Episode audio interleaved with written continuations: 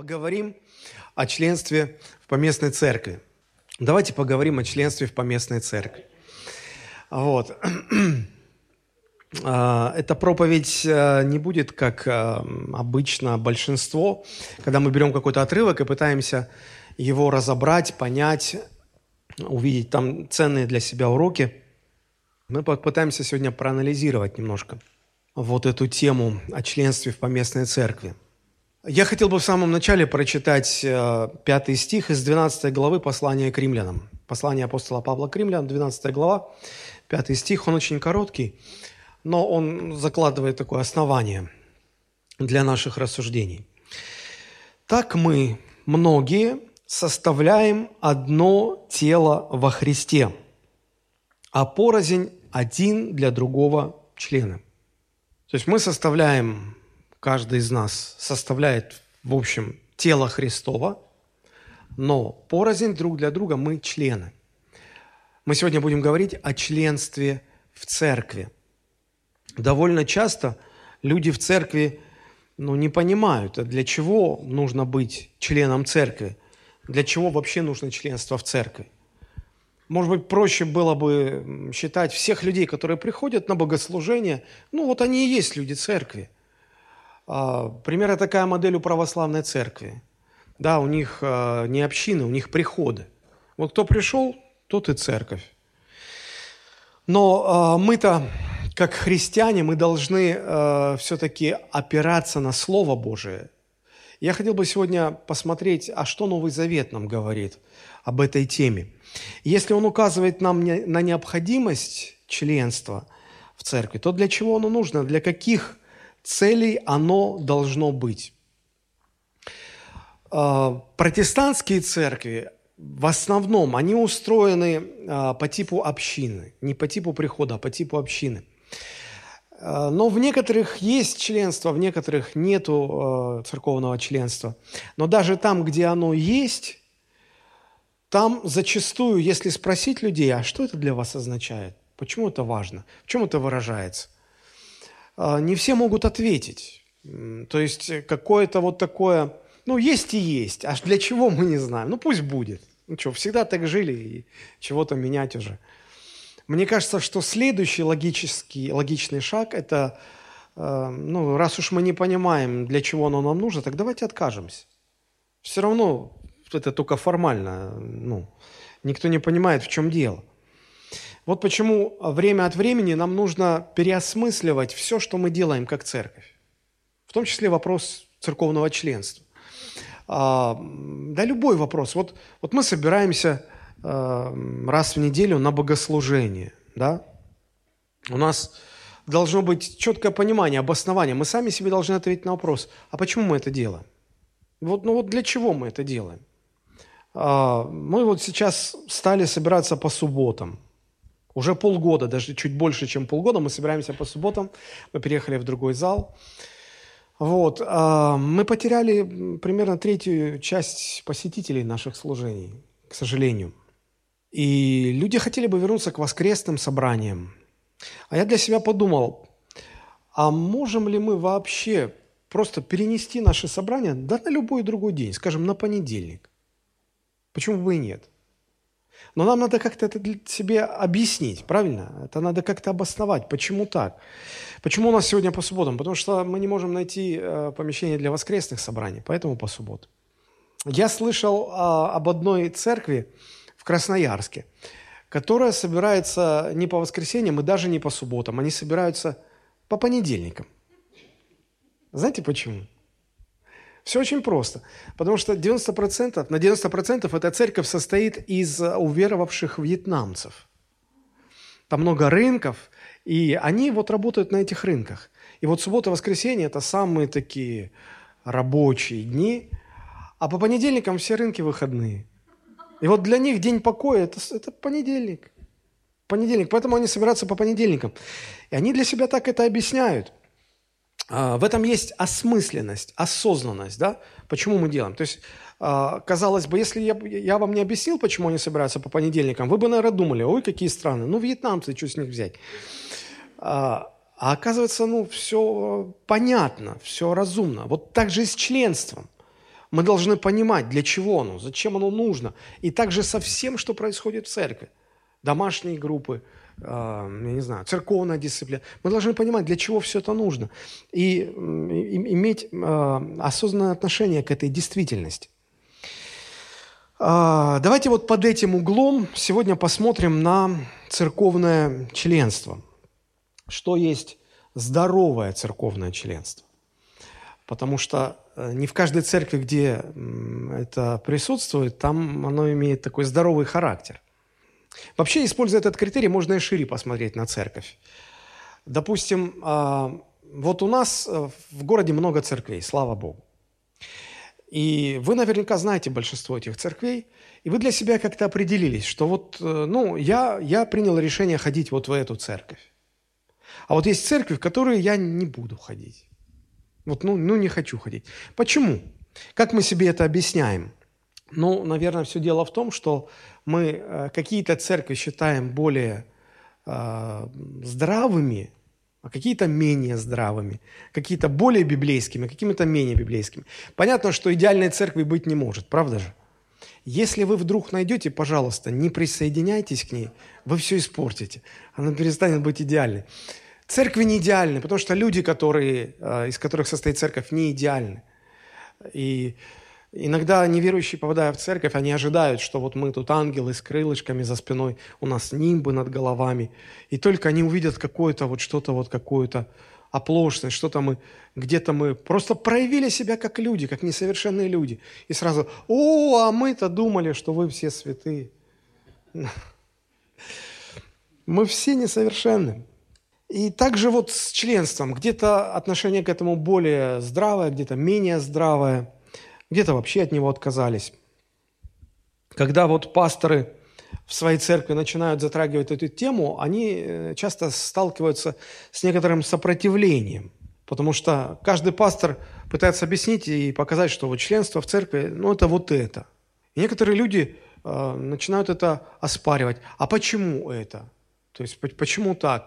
И мы понимаем, что как у верующих у нас прежде всего авторитет – это Священное Писание, правда же?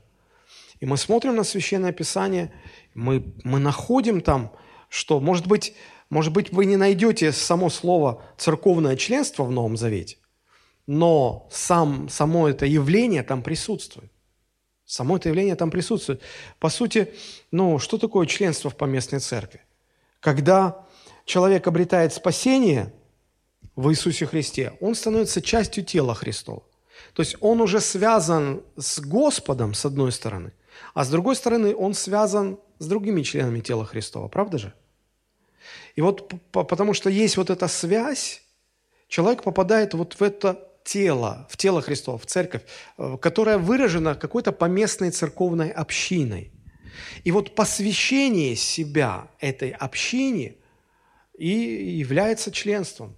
То есть человек ясно понимает, что он член а, вот этой поместной церкви, которая является частью всего тела Христова. А, вы скажете, а какие есть а, библейские основания для того, чтобы ну, быть убежденным, уверенным, что а, член, церковное членство это, – это по Писанию – я вам очень кратко, потому что это не есть основное, что я хотел бы сказать, кратко остановлюсь на четырех, на четырех моментах. Во-первых, почему мы можем иметь такое э, библейское основание для этого вопроса? Ну, потому что у нас перед глазами пример первой церкви. В первой церкви это было. А многие послания, которые мы находим в Новом Завете, их невозможно понять, э, если не учитывать, что а, в поместных общинах было церковное членство. То есть мы могли бы много об этом говорить. Во-вторых, сам факт наличия руководства в церкви. Вот есть а, церковное руководство. Да? И в отношении церковного руководства, смотрите, что написано, если вы откроете послание к евреям, глава 13-17 стих, там сказано, что там сказано? «Повинуйтесь наставникам вашим и будьте покорны, только член церкви может сказать, кто мои духовные наставники. Потому что если человек нигде, ни в какой церкви, то, ну, он обычно говорит, мой пастор и мой наставник – это Иисус Христос. Ну, это все уже понятно с вами. А, если у вас нет а, наставников по местной церкви, вы не можете выполнить эту заповедь. Евреям 13-17. Повинуйтесь наставникам вашим и будьте покорны им. Просто не можете. А, в-третьих, третье основание, когда речь заходит о церковной дисциплине, мы вообще понимаем, что если нет членства, если нет церковного членства, то церковная дисциплина в принципе невозможна. Ее совершенно невозможно никак применять, использовать и так далее. Ну и в-четвертых, весь Новый Завет э, усыпан повелениями э, верующим служить друг другу каждый тем даром, который получил – искать взаимного назидания. А это предполагает общинность, это предполагает членство в церкви. Вот, поэтому, поэтому, даже если мы, а, ну, я сказал, что а, основной источник авторитета – это Священное Писание, но также мы еще в качестве второго источника, дополняющего, да, мы, мы смотрим всегда на историю церкви. А что уже было в истории церкви? Потому что история церкви насчитывает примерно уже две тысячи лет, и, как писал Екклесиаст, нет ничего нового под солнцем. Нам кажется, мы с чем-то новым сталкиваемся, а оно уже было в истории. И уже там были дебаты на, на эти темы, и уже много копий было сломано. И вот хорошо бы знать историю церкви для того, чтобы ну, не повторять уже ошибок, которые были пройдены. Так вот, если посмотреть на историю церкви в Европе, то нетрудно заметить, что до нас дошли и сохранились именно те деноминации, внутри которых а, придерживались доктрины церковного членства. Те деноминации, в которых э, этого не было, которые были построены по принципу, по модели прихода, приходского мышления, но они, может быть, и держались там несколько десятилетий, может быть, около ста лет, но потом они рассыпались. И э, те, кто оставался, они примыкали к тем деноминациям, в которых членство церковное э, исповедовалось и практиковалось. Поэтому вот сегодня мне бы хотелось, то есть я какую мысль подчеркиваю, что э, если мы позволяем церковному членству умирать, то это приводит к тому, что церковь разваливается, распадается. И вот мне бы сегодня хотелось остановиться на шести подменах – которые происходят, подмена понятий в нашем мышлении, в нашем церковном восприятии. Шесть подмен в церковной жизни, а, благодаря которым церковное членство обесценивается и сводится к нулю практически. Оно просто исчезает, что в конечном итоге потом ведет просто к развалу церкви. И вот я хотел бы об этом поговорить, чтобы каждый из нас проверил, проверил себя, а нет ли в моей жизни вот такой подмены – я затрону лишь шесть основных сфер церковной жизни, конечно, больше, но, но время мне не позволяет развернуться более широко. Поэтому, ну, хотя бы шесть тоже. Кстати, много уже для одной проповеди.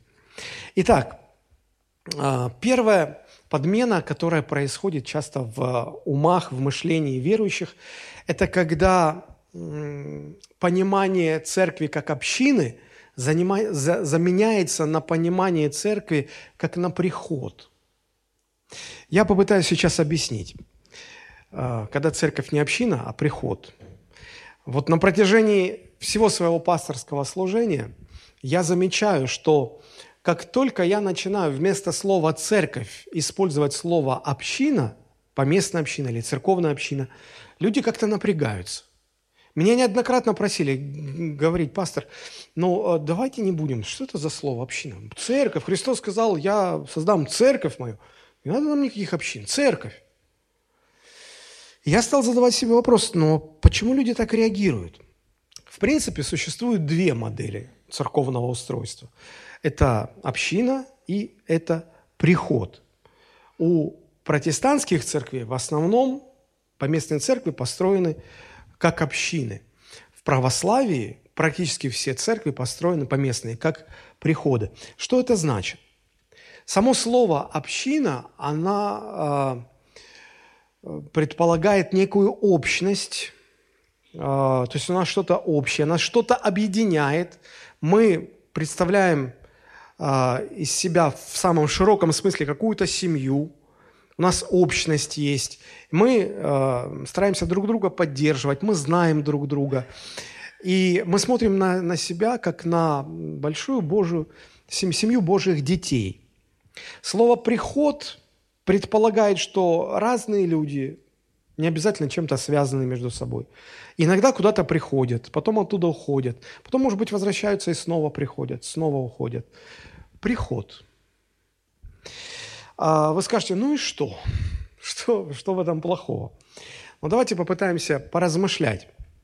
А, как сегодня говорят верующие? Мы говорим воскресенье, или в нашем случае суббота, а значит, куда мы, верующие, все пошли? В церковь. Мы, верующие, пошли в церковь.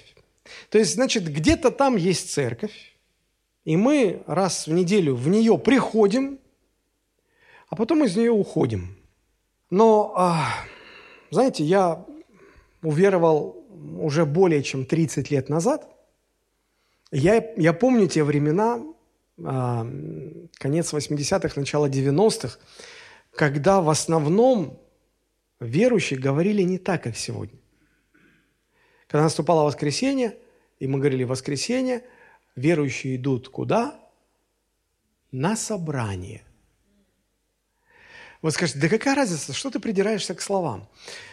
Но кто-то сказал, что словами мы познаем суть вещей. И, наверное, это о чем-то... Да, это внешний признак, но он говорит о чем-то внутреннем. И э, говорит он, наверное, о том, что мы по-разному относимся тогда к церкви.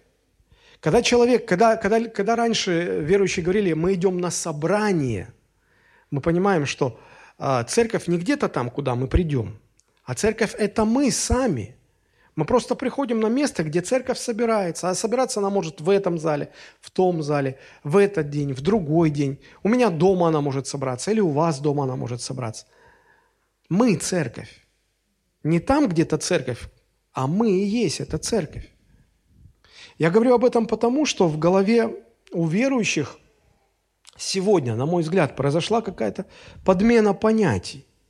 Общину заменили на приход – и когда люди говорят, что они ходят в церковь, у них формируется или уже сформировано приходское мышление.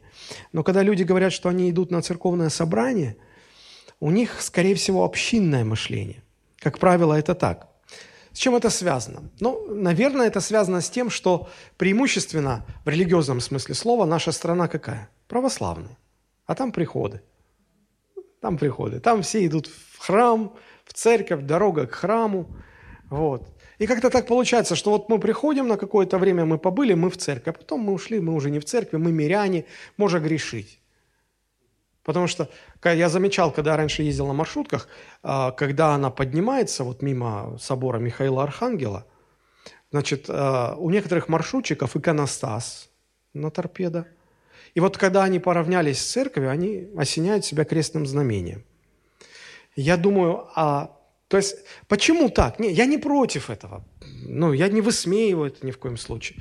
Но просто у людей складывается такое понимание, что, а, вот здесь церковь, мы тут перекрестились. А дома нет церкви. Дома можно матом, выпивать, что угодно делать. Ну, потому что церковь там, а мы тут. Совершенно другое отношение. Это с одной стороны. Но есть еще другая причина. Мы живем э, в эпоху постмодернизма. Я понимаю, что какое-то заумное слово для вас. Вы, наверное, вам что модернизм, что постмодернизм. Ну, но просто, э, чтобы вы понимали, это такое время, когда э, как наивысшая ценность превозносится индивидуализм. И вот, ну, такой простой пример. Вот если вы живете в многоквартирном доме, кто из вас хорошо знает своих соседей? Часто к ним в гости приходят, чай пьют. Поднимите руки, есть такие? Видите, нет. Мы все индивидуалисты. А еще сто лет назад, когда люди жили в деревнях, или даже пусть в городах небольших, все друг друга знали. Другое было время. Сегодня мы очень четко делим. Вот, вот это свои, вот это чужие. И за своих-то, ну, за себя мы точно будем горой стоять. За своих еще может быть. А если чужие, не, они нам сто лет не нужны. Ну, так все устроено. И поэтому э, индивидуализм, он более, как вам кажется, склонен э, к приходской модели или к общинной? Приходской. Я вас не знаю, вы меня не знаете. Мы хорошо ладим. Правда же? Вот. А, Но здесь еще есть один момент. Вот этот э, индивидуализм, он заставляет людей относиться к церкви так, чтобы использовать поместную церковь для себя, для своей выгоды, для своей пользы. Кто-то говорит, ну в чем это проявляется? Кто-то говорит, я прихожу в церковь, потому что я там получаю успокоение. Кто-то говорит, ну, я прихожу в церковь, потому что я там встречаюсь со своими друзьями, и мне хорошо. Кто-то говорит, я хожу в эту церковь, потому что здесь много бизнесменов, а я тут тоже начинаю развивать свой бизнес и как-то полезные знакомства, где... Ну, то есть, если посмотреть на это со стороны, но это же попытка использовать церковь для своих индивидуальных потребностей, целей. Конечно. Для таких верующих людей идея общины чужда. Вот им община не нужна. Они ищут совсем другое. Они ищут приход. Они ищут приход, где можно было бы что-то для себя взять, где не нужно было бы со всеми знакомиться, как-то вот, э, вот, вот жить одной такой общей жизнью. Им церковная семья не нужна, им нужен приход. Поэтому, когда начинаешь объяснять таким людям, что членство церкви – это что-то больше, чем просто приходить на богослужение, там пару раз в месяц, некоторым людям это не нравится. Они искренне возмущаются, говорят, пастор, чего вы от нас хотите? Но мы же эти пару раз в месяц приходим. Ну, что вам не хватает? Будьте довольны, что мы приходим. Что вас не устраивает, в конце концов? И если не понимать их точку зрения, то действительно возникает какой-то конфликт, недопонимание. Но если разобраться, что у них такое мышление приходское, им другое не нужно, тогда все становится на свои места. Но как Библия показывает нам поместную церковь, Библия нам рисует, Новый Завет нам рисует поместную церковь как приход или как общину. Как общину, конечно.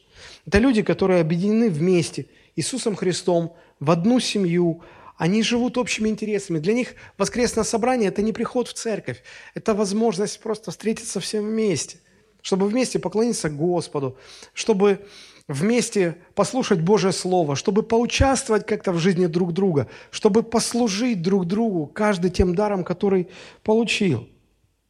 При этом, когда заканчивается воскресное собрание, то жизнь общины не, не останавливается. Вот если не выгонять сознательно, то люди остаются. И это хороший признак, это хорошо, пусть остаются. Чай, кофе пьют, разговаривают, общаются. Это замечательно. У нас на неделе есть домашние группы, мы там встречаемся. То есть, а, когда, когда поместная церковь организована как община, то жизнь протекает каждый день. Посмотрите, как написано в книге «Деяния апостола», 2 глава, 46-47 стихи. Посмотрите, как жила первая церковь. Читаю, 46-47 стихи. «И каждый день единодушно пребывали в храме и, преломляя по домам хлеб, принимали пищу в веселье и простоте сердца. Хваля Бога и находясь в любви всего народа, Господь же ежедневно прилагал спасаемых к церкви». Здесь же не сказано, что люди первой церкви раз в неделю собирались вместе. Правда же? Нет. Они собирались каждый день. И Господь каждый день прилагал спасаемых к церкви. Когда мы говорим, что наша церковь встречается по субботам, а на неделе мы имеем домашние группы, и мы приглашаем, и мы мотивируем, и мы говорим, я каждый раз так заканчиваю служение, собрание, я нередко слышал от людей ну, недовольство такое – ну, мол, пастор, вы понимаете, ну, как бы это такое и так непосильное бремя вот в субботу приходить, а еще на неделе домашнюю группу. Не, ну это, слушайте, ну это уже ни в какие рамки не лезет. И что понапридумывали? Одной субботы вам не хватает. У нас мы заняты, работа, семья, там все свои дела. Людям не нравится это. Вы таких людей встречали, нет? Ну, я встречал, наверное, в силу своей профессиональной деятельности. Так вот, я, знаете, когда читаю Библию, я вижу, что в первой церкви, которую создал Господь, недостаточно людям было собираться один раз в неделю. Они делали это каждый день. Можно предположить, ну, наверное, они там все были лоботрясы, бездельники, нигде не работали, у них семей не было. Поэтому каждый день не собирали. Я бы тоже собирался, если бы у меня семьи, работы не было. Да нет, не были они там бездельниками. Работали они все, и семьи у всех были, причем зачастую многодетные семьи были. И уж поверьте, им было никак не проще, чем нам. Нам в наше время с, с нашим уровнем цивилизации гораздо легче, гораздо проще. Но они, не, они старались не упускать ни одной возможности, э, когда можно было бы собраться, когда можно было бы почувствовать себя частью вот этой большой Божьей семьи. Потому что они понимали, что церковь – это община, это не приход. Поэтому посмотрите, вот проанализируйте, не произошло ли в вашем мышлении, не произошла ли в вашем мышлении вот эта подмена, когда понимание церкви уже воспринимается вами не как община, а как приход. Не сформировалось ли у вас приходское мышление. Второе, на чем э, хотел я э, сфокусировать ваше внимание, это подмена, когда, когда понятие служителя в церкви заменяется на понятие клиент. Вот это очень интересный э, момент. Э, мне как-то попалась в одном христианском журнале статья, которая называлась «900 служителей в церкви». И я подумал, слушай, а если там только служителей 900, сколько же там членов-то в этой церкви? Когда я просмотрел статью, оказалось, что сколько, как вам кажется, сколько? 900 членов. Потому что каждый член церкви – служитель. Каждый воспринимает себя как служителя. В современном мире, да, вот, мне кажется, нам навязывается обществом следующая мысль. Клиент всегда прав. И вот э, поскольку мы живем в обществе потребления, тотального потребления, э, в нас развивают вот это понимание, что клиент всегда прав. И вот у верующих вдруг проснулось э, религиозное осознание своих прав потребителя.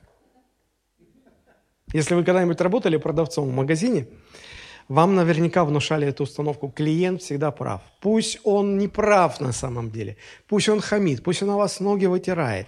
Пусть он что угодно делает, но вы должны его облизывать, вы должны его терпеть, лишь бы он что-то у вас купил. Лишь бы он в следующий раз еще вернулся. Поэтому, что бы ни происходило, всегда мы будем придерживаться того, что клиент всегда прав, как бы он себя ни вел, надо ему угождать. Это вот такой подход нас воспитал в следующей парадигме, если так можно сказать. Если мы приходим в супермаркет, а мы привыкли уже к супермаркетам, да, нам нравится ходить в большие магазины. Вот, если мы приходим туда, и нас как-то не очень обслужили, мы что делаем? Там мы возмущаемся и в конце концов говорим, да мы будем теперь ходить в другой супермаркет. Правда же? Вот примерно так же поступают сегодня верующие с поместными церквями. Если в одной церкви их плохо обслужили, что они делают? Они идут в другую. И вот люди сегодня, как клиенты религиозной организации, э, приходят в церковь и думают, по аналогии они переносят на церковь, и у них в голове установка – член церкви всегда прав.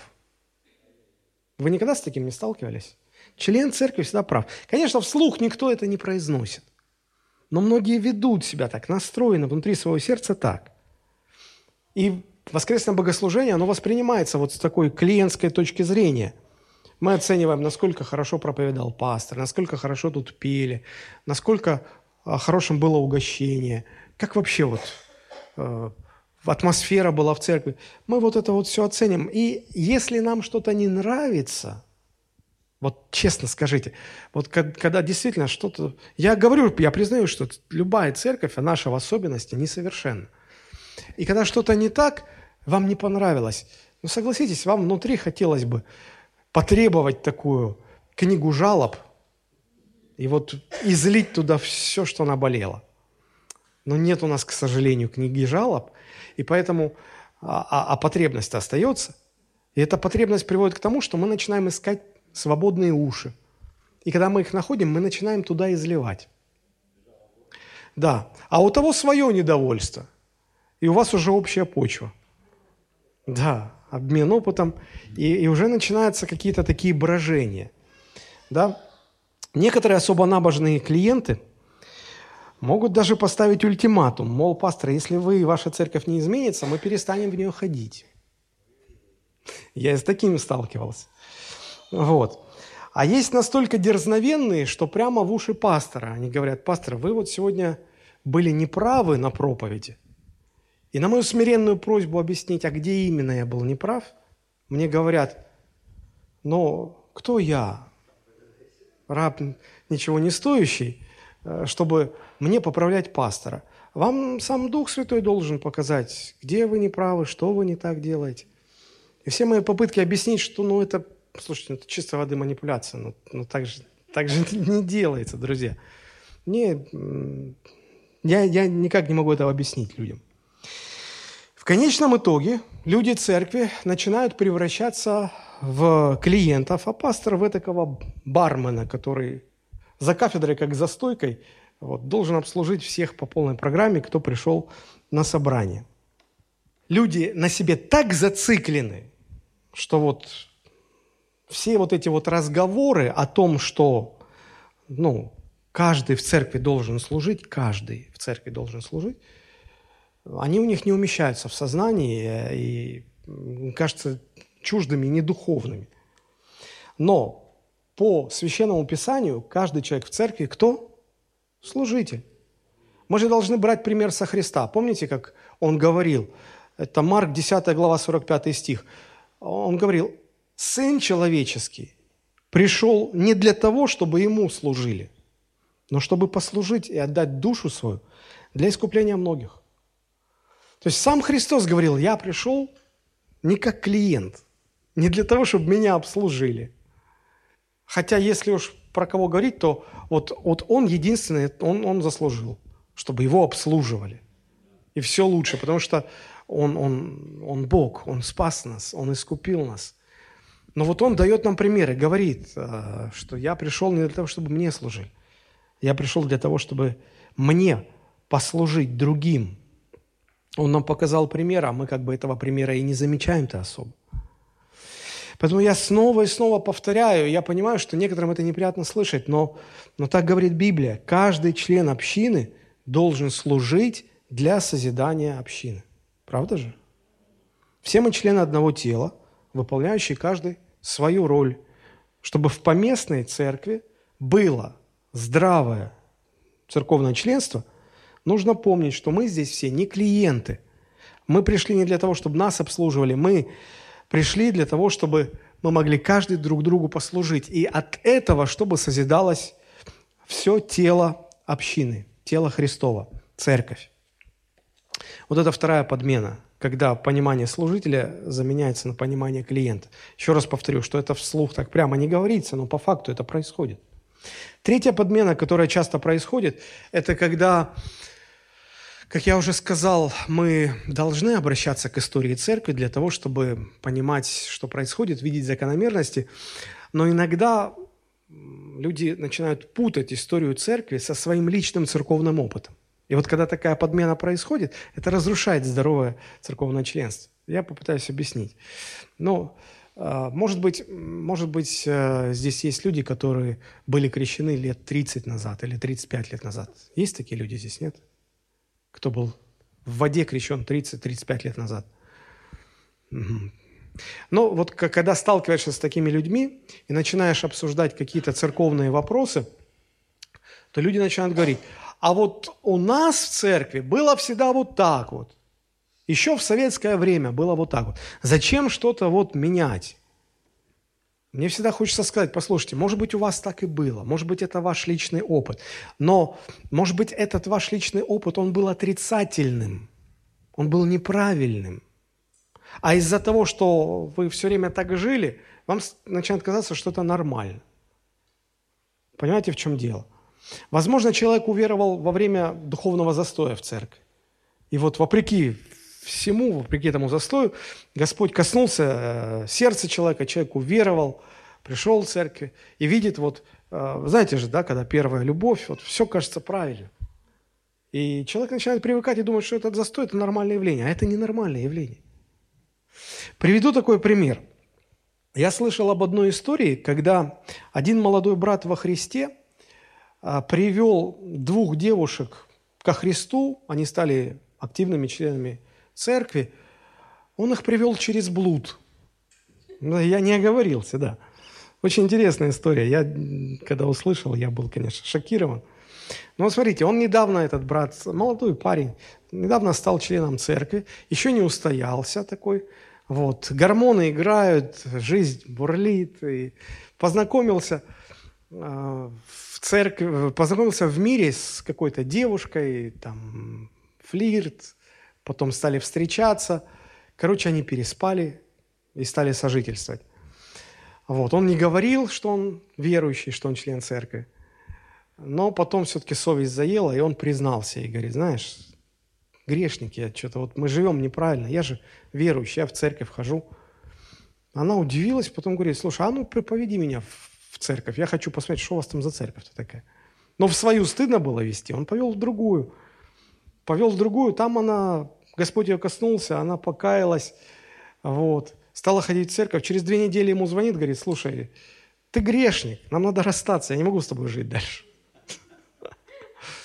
Говорит, я все, я со Христом теперь. Но на этом история еще не заканчивается.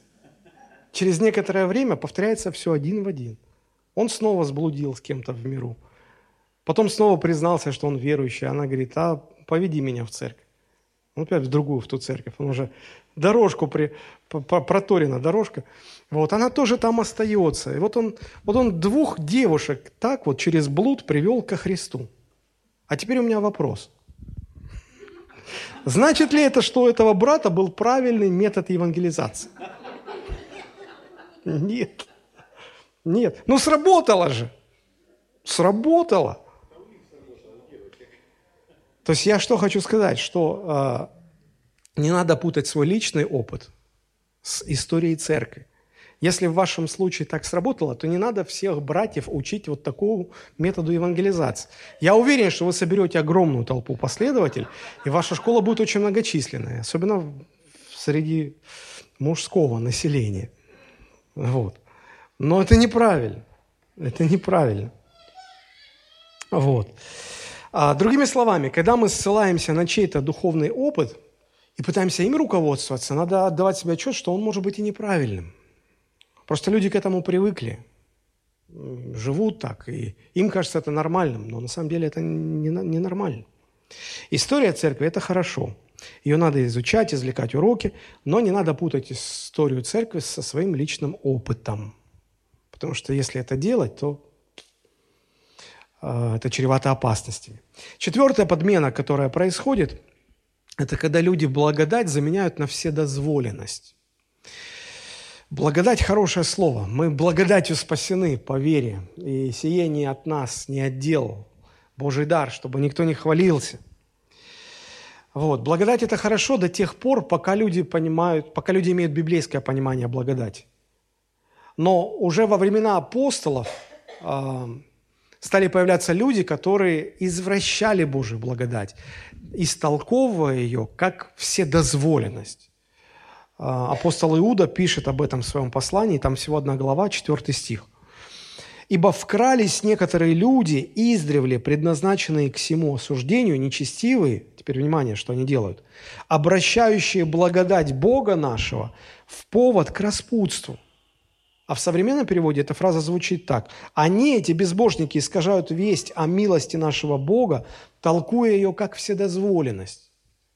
Понимаете, и когда вот такими людьми начинаешь говорить и объяснять, говорить, понимаете, мы, э, ну вот новообращенным, скажем так, да, или, может быть, даже не совсем уже новообращенным, говорить, что, братья и сестры, важно э, регулярно э, быть на собраниях церковных, посещать домашние группы, ну, мы должны это делать. Мы должны поддерживать церковь в материальном служении. И иногда сталкиваешься с такой ситуацией, когда человек тебе прямо в лицо смотрит и говорит, пастор, запомните, пожалуйста, я свободный человек. Я никому ничего не должен. Даже, говорит, с библейской точки зрения, я благодатью спасен. Это спасение не отдел, мои дела не нужны. Поэтому я не должен ни на собрание приходить. У меня, в конце концов, работа. Будет время, возможность, приду. Я не должен вам десятины эти вот все приносить пожертвования. Если сердце расположится, может быть. А так, ну, я никому ничего не должен. Имею желание посетить, посетить домашнюю группу, пойду. Не имею, не пойду. А мне очень понравилось, как вот на тему вот этого «должен, не должен», как рассказывал пастор, есть такой в Нижнем Новгороде, Павел Рындич, может быть, вы знаете. Вот, э, ему э, на этой неделе в Москве прошел э, собор Росхавые. И вот на одном из богослужений ему там доверили говорить слово о пожертвовании. И он выходит и говорит, слушайте, братья и сестры, я вот стою за этой кафедрой, я, вот, мне пришла на память моя мама. Говорит, дело в том, что вот ровно пять лет назад, вот на соборе, я тоже стоял за этой же кафедрой. Мне уже было проповедовать. А это я вот динозавр, да, я с листочками выхожу. Они все со смартфонами выходят. Вот смартфон кладут, там у них и Библия, и конспекты, все. Вот, и говорит, я вот проповедую, а мне прямо посередине проповеди приходит смс -ка. Мама умерла от сестры. Говорит, причем сестра знала, что я на проповеди, но подождала бы, чтобы меня как-то не смущать. Нет, все равно отправила. И я, говорит, перед выбором. Для меня шок. Я мне остановить проповедь, продолжить проповедь. Говорит, я ну, не нашелся, я просто продолжил, как-то закончил эту проповедь, потом вышел в коридор и, и, и конечно, плакал. Ну, ну, мама умерла. Говорит, это раз в жизни бывает. Говорит, ну я не маму проповедовать хочу, я, говорит, хочу говорить о том, что отличало мою маму. Говорит, она, э, она, говорит, 40 лет молилась за моего отца, за своего мужа. Говорит, он был алк- алкоголиком. Говорит, вы можете себе представить жизнь женщины с мужем, который 40 лет, каждый день, каждый вечер приходит в стельку пьяным, а каждое утро бодрячком идет на работу. Это же, говорит, вам не спортом каким заниматься, это же какое здоровье иметь надо. Вот. И он говорит, я маму спрашивал, говорю, мама, ну вы же ужасно жили с папой, ну неужели никогда не хотелось развестись? Она говорит, да мы даже об этом не думали. Говорит, мы, мы прекрасно, мы хорошо жили. Ну как? Мы же должны вместе быть. И говорит, вот моя мама, она, она была вот таким человеком долго. Говорит, в то время люди руководствовались долгом. Это в наше время люди руководствуются чувствами. Говорят, они приходят на служение и просят, вы, пожалуйста, пойте так, что вот, вот чувство, вот чтобы душа сначала развернулась, а потом обратно свернулась. И про, пастор, ты тоже проповедник, проповедуй так, чтобы вот твоя проповедь прямо аж, вот аж за душу брала, чтобы мурашки по спине, чтобы слезы в глазах. Обязательно в конце проповеди, чтобы какая-то драматическая такая музыка и какая-нибудь слезливая история, чтобы мы все, как нам кажется, под помазанием тут все просто ой, вот слезами умылись, прочувствовали. И люди такие сегодня, вот он чувствует, что надо пожертвовать, он жертвует, а не чувствует, он не жертвует.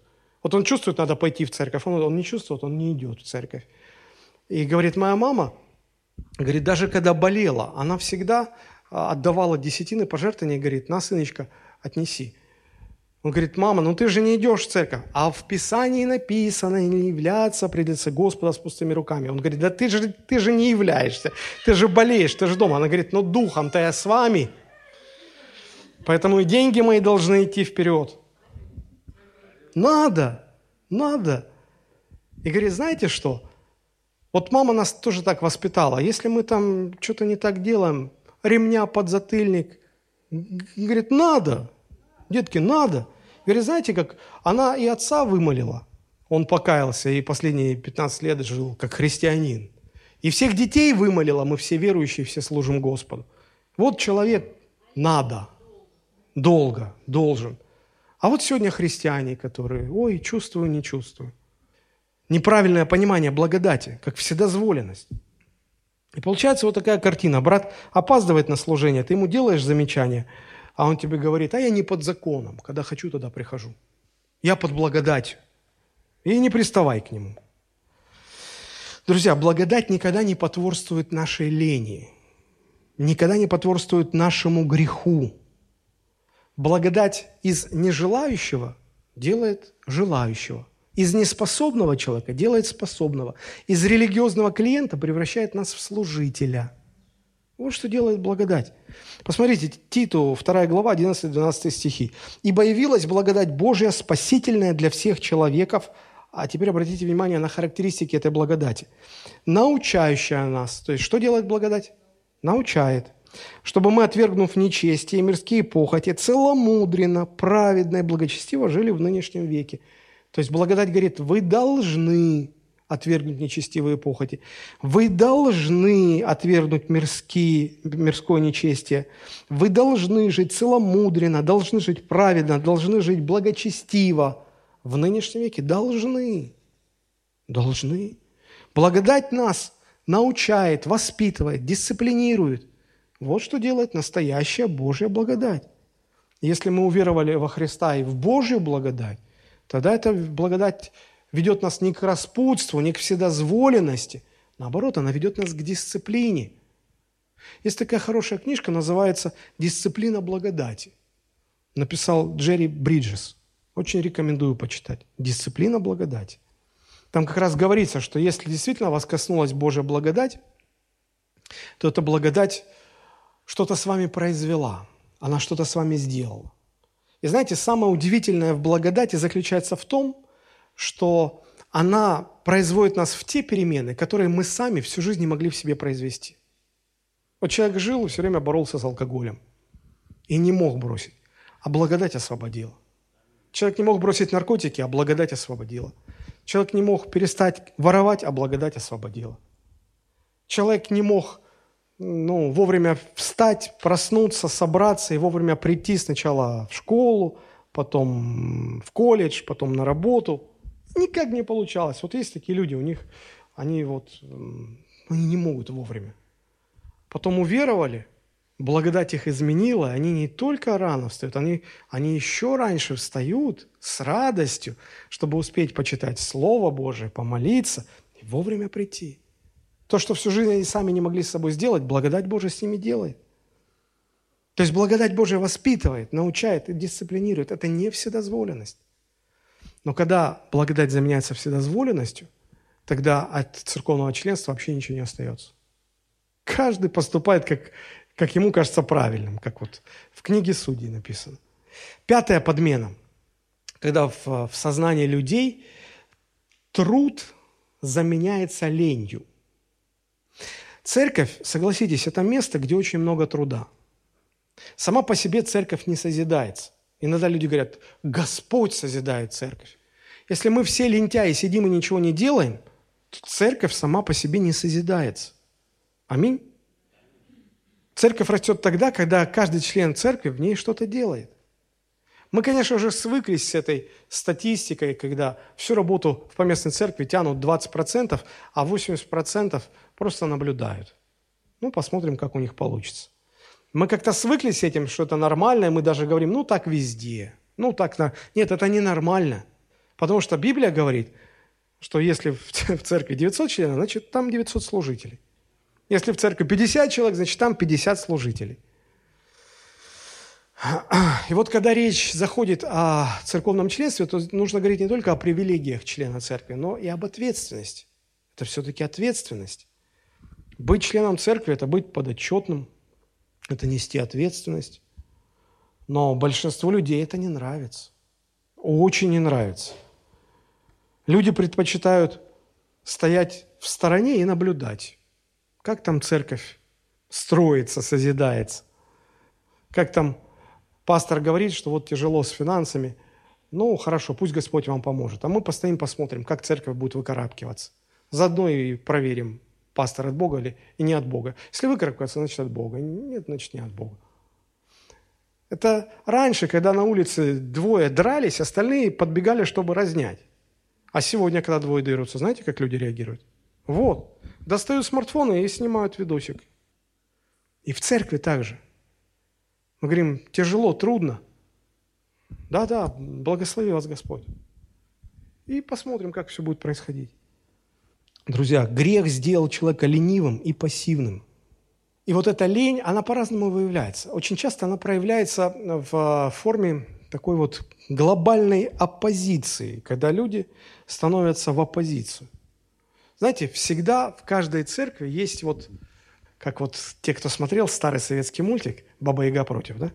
Вот мы их называем. В церкви всегда есть люди, которые «Баба Яга против». Причем даже когда вот вопрос становится ребром и формируется а, две стороны, а, одна так говорит, другая так говорит, то вот эти вот баба Яга против, они как-то умудряются быть против и той, и другой стороны. Помните а, в советском фильме «Собачье сердце»?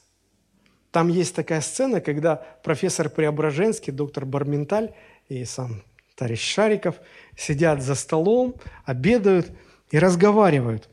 И вот Шариков говорит, э, что Швондер, помните, там такой был персонаж, дал ему э, книжку, э, которая называется, называлась «Переписка Энгельса с Каутским». И вот профессору Преображенскому вдруг так интересно становится, и он спрашивает, полиграф Полиграфовича, и что же вы думаете, любезнейший, по этому поводу? Шариков говорит, да не согласен я. Ну, Преображенскому становится еще интересней. И он уточняет, «Э, простите, любезнейший, а с кем именно вы не согласны? С Энгельсом или с Каутским? На что Шариков зевая отвечает, да с обоими. Помните? Это, это вот, ну, человека со здравым смыслом это просто вымораживает. Ну, ну как это? То есть просто неважно как, что, главное вот быть против. И вот я заметил, что люди, которые в церкви, как правило, ничего не делают, а суетятся, вот они иногда занимают такую позицию баба-яга против. И вот таких вот шариковых в церкви очень много, к сожалению, в последнее время.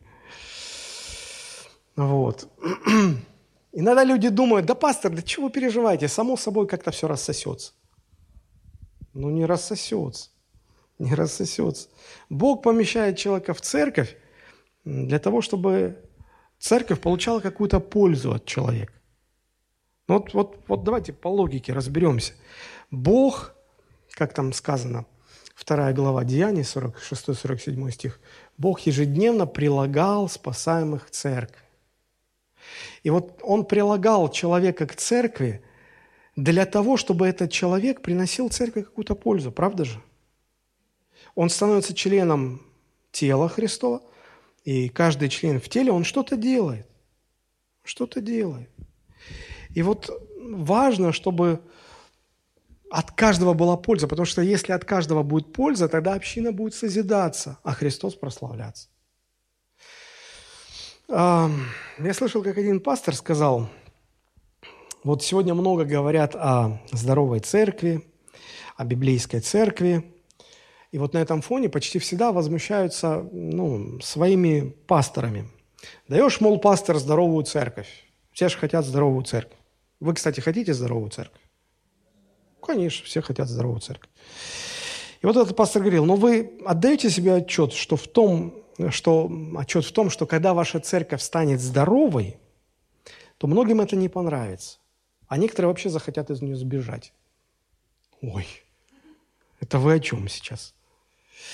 Да потому что в здоровой церкви не так комфортно находиться, как, как, может быть, кажется на первый взгляд.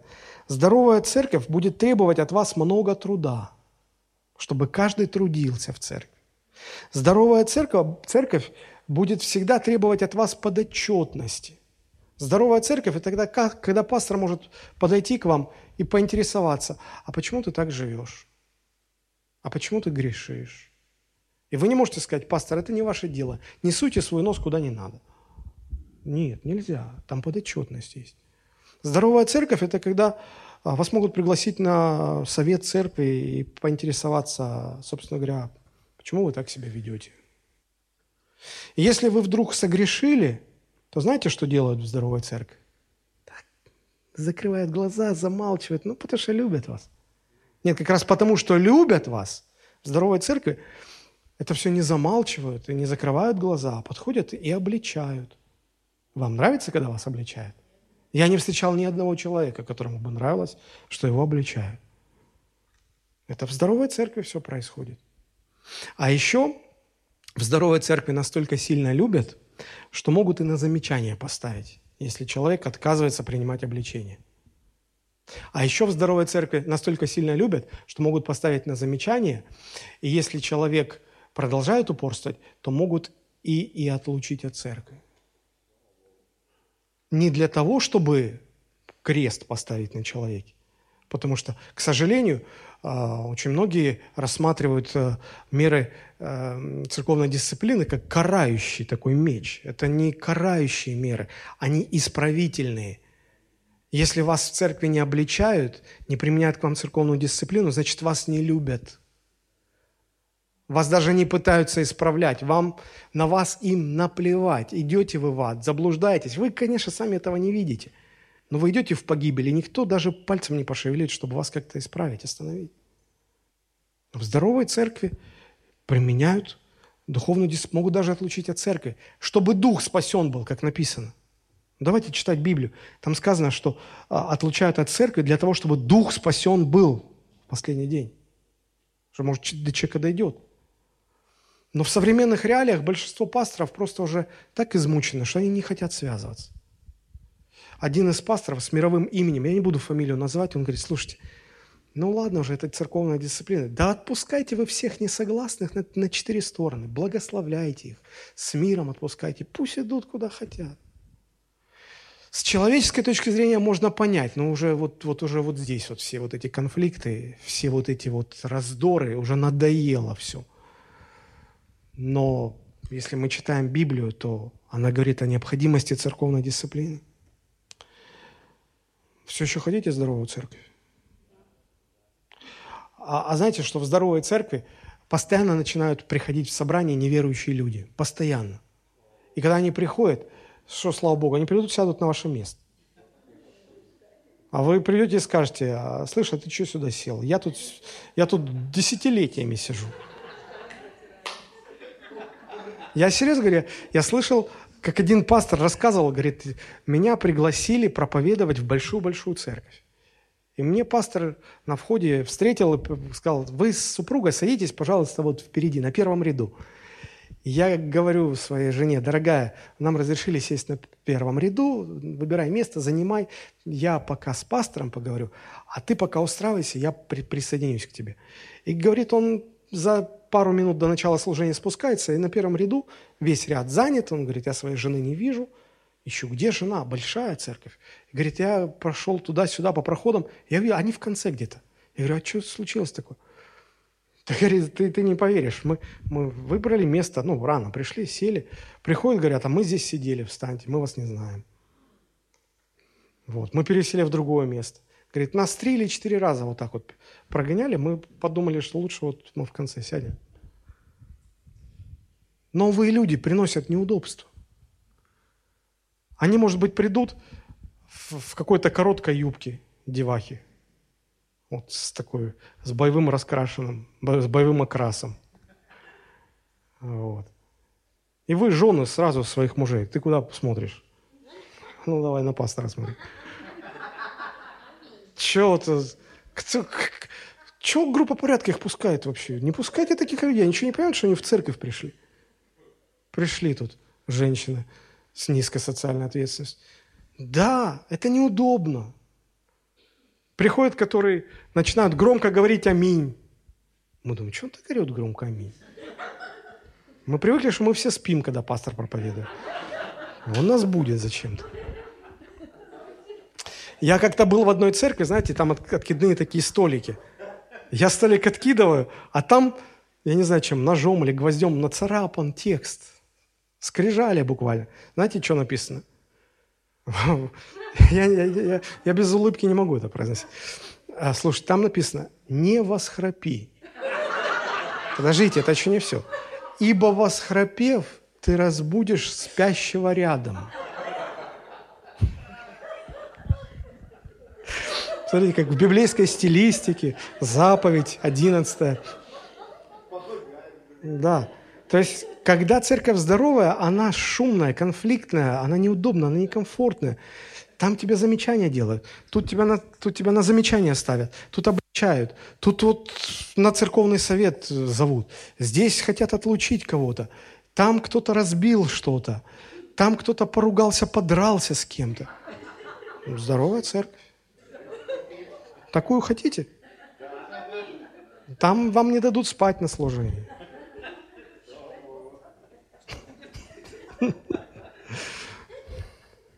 Но это же правда. Вы когда приходите уставший, да, вот суббота, вечер уставший, Вы же про себя думаете как? Надо где-то там вот в уголке занять место, чтобы так тихо, спокойно поспать, чтобы никого не беспокоить. И обещаем не восхрапить. Так вот, наша лень всегда ищет какую-то комфортную нишу в церкви, чтобы вот там вот затаиться, спрятаться. И, и главное, чтобы меня никто не трогал. Иногда вот когда идешь туда в конец зала и встречаешься взглядом с каким-то человеком, который уже такую нишу занял, и вот во взгляде у него читаешь, пастор, пожалуйста, только не трогайте меня.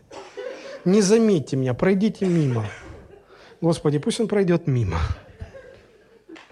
Только не, не трогайте меня. Ой, а то в другую уйду. Но церковь – это место труда для каждого, и труда очень много. Церковь – это не когда вы комфортно устроились на печи и наблюдаете за всем, что происходит вокруг. Нет, нет, нет. Если вы член тела Христова, то каждый член что-то делает. Глаз видит, ухо слышит, язык говорит. Простите за прямой и бестактный вопрос. А вы чего делаете в церкви? А я сижу, пастор. Знаете, в некоторых церквях, перед тем, как пастор проповедует, а, он такие вот там шутки, прибаутки всякие, и он говорит, садитесь, братья и сестры, скажи своему соседу, без тебя это кресло было бы пустым. Я думаю, вот оно, призвание церковной жизни – заполнитель церковного кресла. Призвание. Запо... Что ты делаешь в церкви? Заполняю церковное кресло. Пастор подсказал. Друзья, посмотрите, 1 Петра 4.10. Там написано, служите друг другу каждый тем даром, какой получил, как добрые домостроители многоразличной благодати Божьей. Посмотрите вокруг себя. У каждого из тех, кто, кого вы видите, есть дар. И вот этим даром он должен служить. А вот просто толкните своего соседа и поинтересуйтесь. Слушай, а ты мне сейчас каким даром служишь? Кто-то, кто-то метко так вот заметил. Если у меня есть дар, и вы думаете, что этим даром я буду вам служить даром, то вы глубоко заблуждаетесь ну, друзья, ну на самом деле, ну, может быть, вы не, не, поним, не, не распознаете свой дар, но, но вот такой простой пример. Вот, а, вот э, к нашей церкви недавно присоединилась семья Маркуса и Оксаны. Они к нам переехали из Германии. И Оксана говорит по-русски, а Маркус говорит только по-немецки и по-английски. А у нас есть сестра Наташа, которая преподает английский язык. А почему бы вам не сесть рядом и не послужить своим даром, чтобы Маркус понимал, о чем идет речь. Правда же? Хорошо было бы. Потому что, мне кажется, Оксана уже устала переводить, и Маркус так смотрит на все, думает, что они смеются, что он им так такое рассказывает, что они все смеются. Это с одной стороны. С другой стороны, мне вот друзья Маркуса и Оксаны сказали, что оказывается, по секрету – но он не слышит, он, ну, он не понимает. А, оказывается, он там в Германии у себя в церкви был профессиональным звукооператором. И он, как мне сказали, если я не ошибаюсь, э, готов уже э, этим служением заняться у нас в церкви.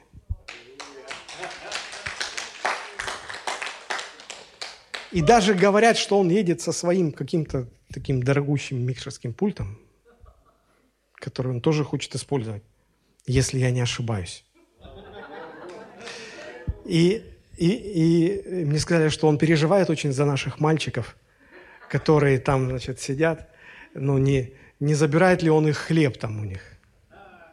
So, Marcus, please don't worry. Are you ready? Yes? Oh, thank you very much. Он согласен, короче. Слава Богу.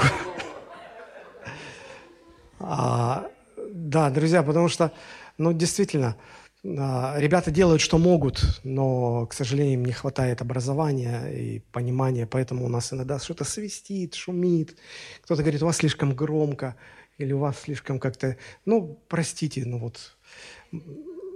Да, признаки здоровой церкви, да, слава Богу. Хорошо. То есть, смотрите, друзья, вот так вот церковь устраивается Богом, когда каждый служит своим даром. Обнаружьте свой дар – чем вы можете служить? по, хоть по чуть-чуть только. Только давайте договоримся, что а, вот дар а, заполнять церковное кресло мы не рассматриваем, ладно? Да, вот мы это не, не берем в расчет. Хорошо. Шестая, шестая замена, которая происходит, это когда в церкви исповедь заменяется тайным грехом. А, ну вот смотрите, а, когда человек согрешил в церкви, что должно происходить? Человек должен исповедать грех, правда же? Но, как правило, происходит то, что человек вместо того, чтобы идти на исповедь, он а, начинает свой грех прятать. И многие успешно с этим справляются. Вот в здоровой церкви а, человек, живущий во грехе, всегда будет чувствовать себя некомфортно. Всегда. Здоровая церковь всегда идет по пути освящения, оставления греха, а не его сокрытия. И вот когда человек согрешил, он не может остановиться, и он ну, не знает, что делать, он повторяет этот грех снова, снова, снова. Ему надо исповедоваться. Но вместо этого, ну вот вы мне скажите, вы когда последний раз были на исповеди? Не, пасторы исповедуются у православных, у нас не исповедуются. Кто вам сказал? Писание для всех одно, и для протестантов, и для православных. Мы как-то совсем это забыли. У нас в сознании исповедь заменилась тем, что если согрешил, надо, надо прятать грех. Это еще со времен Адама и Евы. Они согрешили и спрятались в кустах. Господь идет а, по Эдемскому саду и ищет. Адам, где ты? Адам, где ты? Адам прячется. Вот и мы так прячемся. Мы согрешили, вместо того, чтобы спрятаться, мы прячемся. И когда такое происходит – вы же понимаете, что грех, он как минимум останавливает общину в движении, а как максимум он ее разрушает. Церковь, где забыта исповедь, она, она пропитана многолетними грехами людей церкви. И она просто гниет изнутри. Убивается все церковное членство. Люди не обличают друг друга. Люди забыли церковную дисциплину, она у них вообще не работает, они ее не понимают, они как-то извращенно они э, думают, и все рушится, все рушится. Я же говорю, что пасторы, иногда устав от всего, от всех церковных конфликтов, уже просто машут рукой и думают, да, Горбатова могила исправит, уже сколько можно говорить. А еще есть такие люди, говорят, ну вот, вот, вот, да, ну да, он пьет, но вот если мы его отлучим, что он перестанет пить? Ну так что, нужно просто смириться с этим грехом? Нет. Знаете, какой грех Бог простить не может? Бог может простить любой грех, кроме одного. Неисповеданный грех. Грех, который человек прячет. Не исповедует, а прячет – и вот неисповеданный грех Бог не может простить. И эти неисповеданные грехи так тщательно, искусно спрятанные в церкви, они церковь разрушают. Разрушается членство, разрушается жизнь. Жизни нету. Все, всего нет. Ну, я не знаю, я не хочу быть в такой церкви. Я хочу быть в здоровой церкви. В церкви, где всегда есть э, смех, радость, где всегда много новых людей, где всегда происходит что-то, где люди не пытаются прятать свои грехи, где люди просто готовы исповедовать перед Господом. Если, э, если не помогает, если вы не можете избавиться, э, вы читаете послание Иакова, он говорит, братья, ну, признавайтесь друг перед другом в согрешениях ваших и молитесь друг за друга, чтобы вам исцелиться. Ну, это же так просто. Вы скажете, но возникает вопрос, хорошо, если такова действительность, что нам с этим делать? Но есть три пути. Первый путь – это оставить все как есть, а пусть само рассосется. Ну, понятно, что не рассосется. Второй путь – это нужно, наверное, отказаться от членства вообще. Нет членства – нет проблемы. Приходим, уходим. Никто никому ничего не должен. И третий путь – это вернуть общину к библейскому пониманию членства в церкви. Этот путь нелегкий, он трудный, но мне он представляется самым верным. В конце концов, ведь Новый Завет говорит нам о членстве. И чтобы членство в церкви стало здоровым, чтобы церковь стала здоровой, одной этой проповеди, я понимаю, недостаточно, но, но, по крайней мере, нужно хотя бы задуматься об этом, хотя бы начать путь к этому. Я вам в заключение хотел бы прочитать э, такой вот церковный завет, который, это такое торжественное обещание, который э, где-то 100-150 лет назад произносили э, вновь э, крещенные. То есть человек покаялся, принимает крещение, и приняв крещение, он становится членом церкви. И становясь членом церкви, он произносит торжественно, как клятву, вот церковный завет. И вот так вот сто лет назад люди присоединялись к церкви. Послушайте текст. Я не говорю, что нам нужно это все перенимать, но, но просто послушайте, это ну, интересно. Вот текст этой церков... этого церковного завета. «При руководстве Духом Божиим, принявший Господа Иисуса как нашего Спасителя и быв крещены по исповеданию нашей веры во имя Отца и Сына и Святого Духа, теперь в присутствии Бога, ангелов и всего собрания мы торжественно и радостно вступаем в завет друг с другом, как одно тело во Христе. Посему мы обязуемся с помощью Святого Духа поступать вместе – по христианской любви, стремиться к возрастанию всей общины в познании, святости и утешении, содействовать ее процветанию и духовности, поддерживать ее богослужение, установление, дисциплину и учение, жертвовать охотно и правильно на содержание проповедников, на расходы общины, на помощь бедным и на распространение Евангелия между всеми народами. Мы обязуемся также иметь семейную и тайную молитву, воспитывать благочестие своих детей, стараться о спасении наших родственников и знакомых, поступать осторожно в мире, быть справедливыми в наших делах, верными в наших обязательствах и примерными в нашем поведении, избегать всякого пустословия, клеветы и неумеренного гнева, воздерживаться от, от продажи и употребления спиртных напитков в качестве напитка и быть ревностными в усилиях к распространению Царства нашего Спасителя – Далее мы обязуемся наблюдать друг за другом с братской любовью, вспоминать друг друга в молитвах и помогать друг другу в болезнях и печалях, развивать любовь друг к другу и вежливость в речи, не скоро обижаться, но быть всегда готовыми к примирению и помнить правила нашего Спасителя о примирении без замедления. Еще мы обязуемся, что по отъезде нашим из этой общины как можно скорее присоединиться к той общине, куда переедем, где мы можем жить по духу этого завета и по правилам Слова Божьего. Вот так. Вот так раньше относились к церковному членству, друзья.